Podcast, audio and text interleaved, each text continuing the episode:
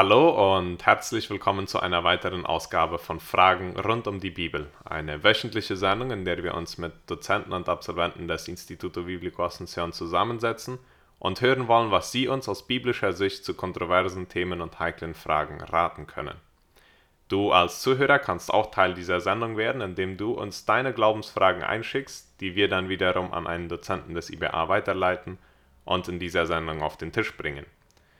Mit mir im Studio ist heute Licenciada Sabine Wiebe, ehemalige Studentin des IBA mit einer Lehrerausbildung am IFD, einer Licenciatura in Theologie am IBA und einer weiteren Licenciatura in Psychologie an der Universidad Católica de Asunción. Momentan unterrichtet sie am IBA, wo sie mit den Jahren neben methodologischen Fächern auch Fächern im Bereich der Entwicklungspsychologie, biblische Seelsorgetheologie, Persönlichkeitsentfaltung und vieles andere unterrichtet hat.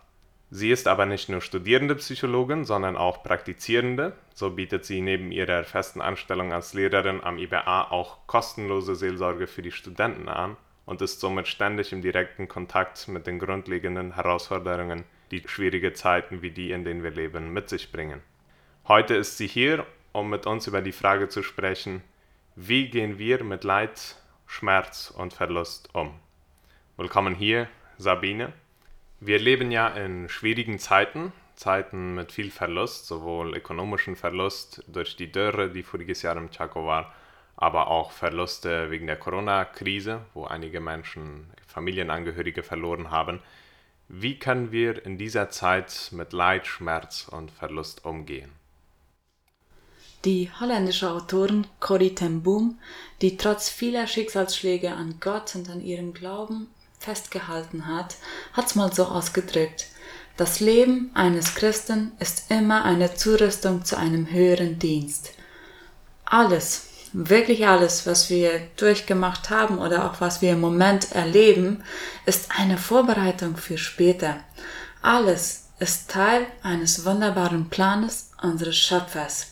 Und mich persönlich erinnert das auch an Paulus, der an die Gemeinde Roms schreibt das eine, aber wissen wir, wer Gott liebt, dem dient alles, was geschieht, zum Guten. Das gilt für alle, die Gott nach seinem Plan und Willen zum neuen Leben erwählt hat. So, wir könnten sagen, dass Leid und Schmerz immer konkrete Einladungen sind, Gott zu suchen und ihn zu erkennen. Den Herrn zu erkennen bedeutet, ihm zu begegnen. Und es sind diese Begegnungen, die immer wieder auch das Potenzial eines Wendepunkts haben. Das haben wir zum Beispiel auch, wenn wir das Buch Hiobs lesen, ein Mann auch tief geprüft von, von Leid. Erst als er Gott begegnete, dann gab es einen Wendepunkt und dann konnte er aus seinem Leid aussteigen, um es so zu sagen, und, und weitermachen. Leiterfahrungen sind Erfahrungen, also die wo wir Gottes tragende Hände und seine Fürsorge besonders erfahren. Es sind doch gerade diese Tage, wo wir, ja, wo wir auf Händen von Gottes Liebe getragen werden. Und mir persönlich an, an Tagen, wo, ja, die mir schwerfallen oder wo ich in Trauer bin oder wie, ja, wo ich oder alles schwarz ist und ich sehen kann oder ich so fühle, ich falle und falle und es scheint nie ein Ende zu nehmen, da kommt mir das altbekannte Lied von Manfred Siebert in den Sinn. Wie tief kann ich fallen, wenn alles zerfällt, wenn Brücken und Stützen verschwinden? Nie tiefer als in Gottes Hand, nie länger als in seiner Nähe. Nie baue ich mein Leben auf Sand, wenn ich jeden Schritt mit ihm gehe. Manchmal müssen menschliche Stützen und Brücken verschwinden, um damit wir in die Hände dessen fallen, der fähig ist, uns ewiglich zu tragen.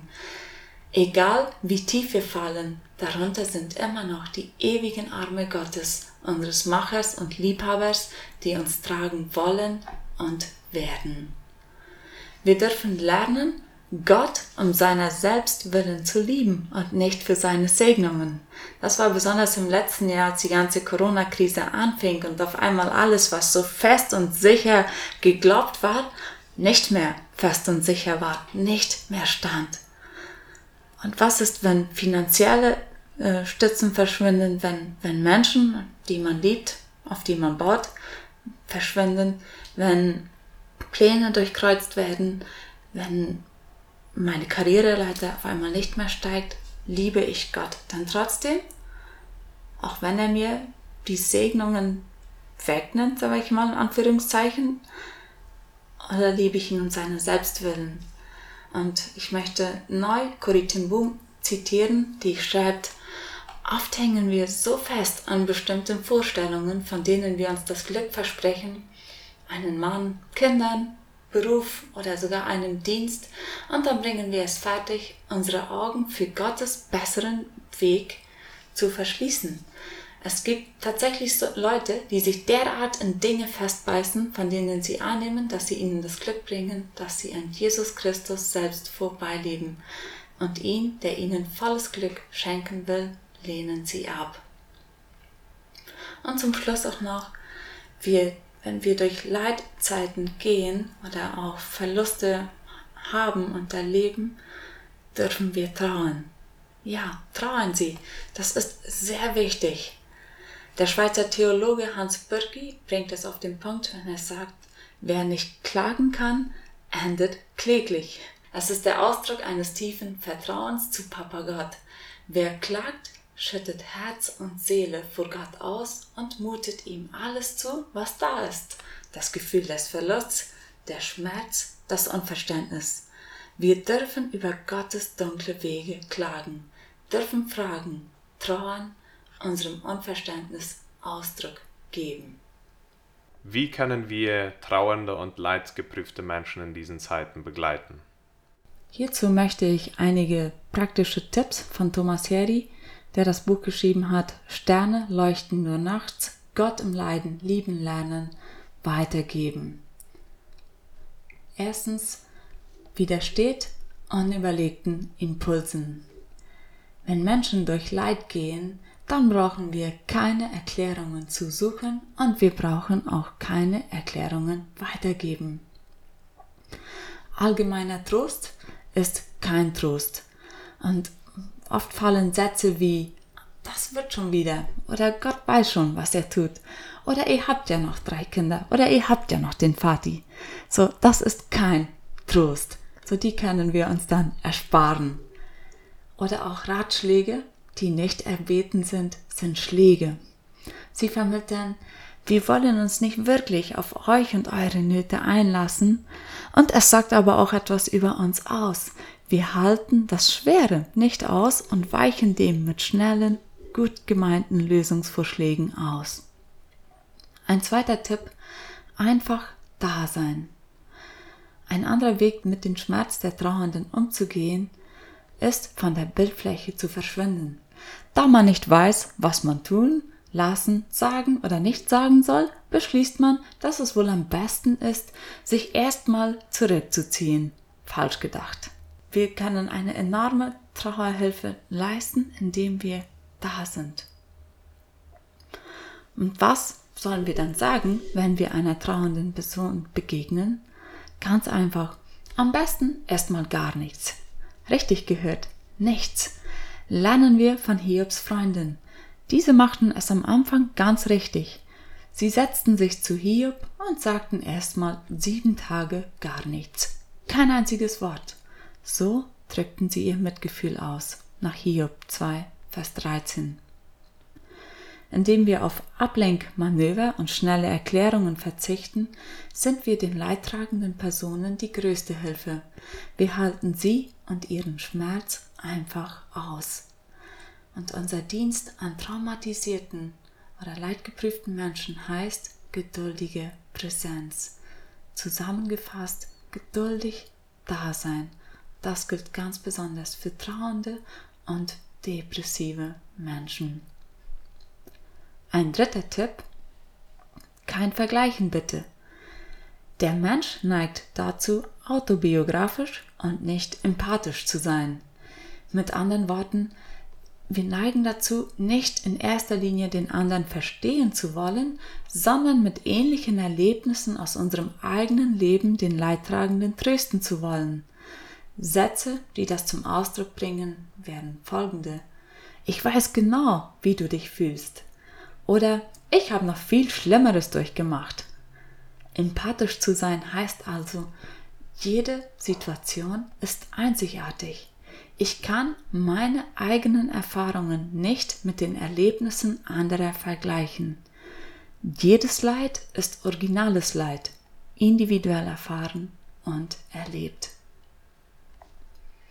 Ein vierter Tipp, praktische Hilfe geben. Was sind handfeste Hilfen, die wir jemandem bieten dürfen? Besorgungen machen, Mahlzeiten vorbeibringen, regelmäßig eine WhatsApp oder eine SMS schicken oder anrufen, zum Terrain vorbeikommen. Fünfter Tipp: Stellvertretung anbieten. Wenn Not, Leid und Trauer in unser Leben kommt, kann es uns schon mal gänzlich den Boden unter den Füßen wegziehen. Das impliziert auch oftmals unsere Fähigkeit zu glauben, zu beten. Wenn das passiert, brauchen wir keine Bekehrungsversuche oder Bibelverse aufgetischt bekommen, die nicht greifen, auch keine Belehrungen. Es ist wie wenn die Batterie unseres Hilux ausgegangen ist und du ankommst und sagst, steck doch einfach den Schlüssel ein, starte und fahre. Resultat? Nichts. Kein Laut. Was machen wir praktisch, damit das Auto wieder fahren kann? Man bietet einen Überbrückungskabel an. Bei Trauernden könnte es ungefähr so aussehen. Wenn du gerade nicht glauben kannst, dass es für dich einen Ausweg gibt, einen Tag, an dem du das Licht am Ende des Tunnels erkennst, darf ich dann vorübergehend und stellvertretend für dich glauben und beten? Sechster Tipp. Nichts kleinreden. Wenn wir mit einer herausfordernden Situation konfrontiert werden, überfällt uns das seltsame Bedürfnis, unsere Meinung darüber kundzutun und unsere Gefühle und Empfindungen darüber zu äußern. Thomas Harry beschreibt es so. Wir sind versucht, die Dinge ins rechte Licht rücken zu wollen, die verschwommene Sicht des anderen korrigieren zu wollen, ihn von unseren Ansichten überzeugen zu wollen. Das wirkt belehrend. Der schweizerische Psychiater Samuel Pfeiffer hat es mal so ausgedrückt, die Vernunft kann nicht trösten. Wenn wir Not und Leid kleinreden und relativieren oder versuchen zu erklären, vermitteln wir so ziemlich unverblümt, ich nehme dich nicht ernst. Lasst es uns lernen, unserem Gegenüber sein eigenes Tempo einzugestehen. Siebter Tipp keine Deutungen machen. Interessanterweise spielen wir auch gerne mal den Lehrer, wenn es anderen Personen hart trifft. Wir scheinen auch hier das starke Bedürfnis zu haben, die Interpretationen des anderen zu korrigieren. Lassen wir diesen Part doch Gott machen. Und Wiederholung, lasst uns einfach da sein, durch Schmerz und Dunkelheit mitgehen, praktisch unterstützen, menschlich nahbar bleiben und einfach und direkt. In anderen Worten, mehr sein als tun, mehr tun als reden, sagt auch Harry. So, wir sehen also, dass Schmerz Teil unseres Lebens ist und dass der Ruf an uns Christen in dieser Zeit wohl weniger der ist, eine Antwort auf den Schmerz zu finden, als der einfach da zu sein, zuzuhören, mit der Person zu sein und Beistand zu leisten. Danke für die ausführenden Worte. Ist da abschließend noch etwas, das Sie vielleicht erwähnen möchten? Der Zerbruch, das Leid, der Schmerz und aber auch Verlust sind exzellente Meister, um Gott im Leiden lieben zu lernen. Ich zitiere nochmals Thomas Harry, Gott in unserer Zerbrechlichkeit neu erkennen, das ist eine tiefe Erfahrung, die sich oft erst im Leiden erschließt. Es ist auch, sind auch die Meister, die uns beibringen, loszulassen und Gott zu überlassen. Es sind wunderbare Einladungen zu verändernden Begegnungen mit Gott. Und da möchte ich Crab zitieren. Er sagt, wir brauchen Mut zur Ehrlichkeit, wenn wir die Veränderung erleben wollen, die Jesus möglich macht auch gerade im Leid. Mein Wunsch ist für dich, dass du Gottes Handschrift in deinem Leben, auch im Leiden, erkennen könntest und dass seine Pläne und Absichten dir täglich etwas klarer werden und dass du sehend und auch blind vertraust, dass er es gut mit dir meint. Ja, er ist gut und treu, alle Zeit.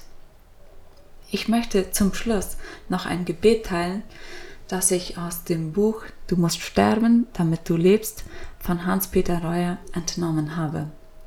Es heißt, Dein Wille geschehe. Dein Wille geschehe. So sprach ich gern, als Not und Trübsal von mir fern. Dann kamen Stunden, so bang und schwer, da wollt es kaum über die Lippen, o Herr.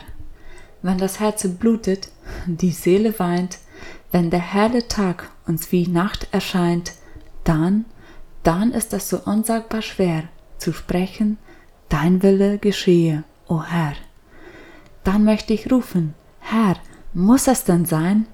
Nur das nicht, nur das nicht, o Vater mein.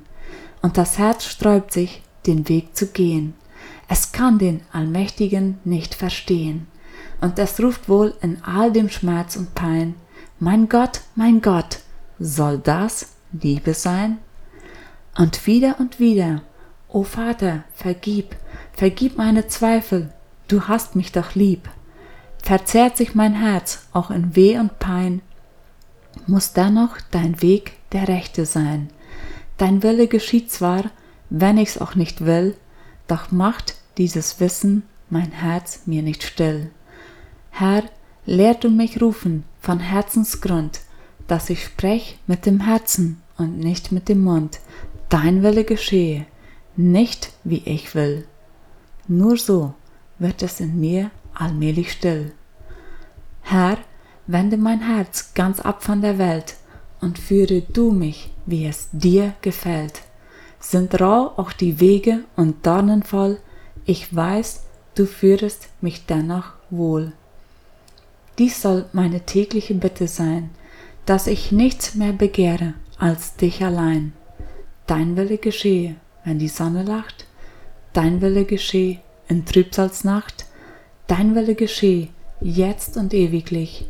So nimm mein Herz und Hände und führe mich.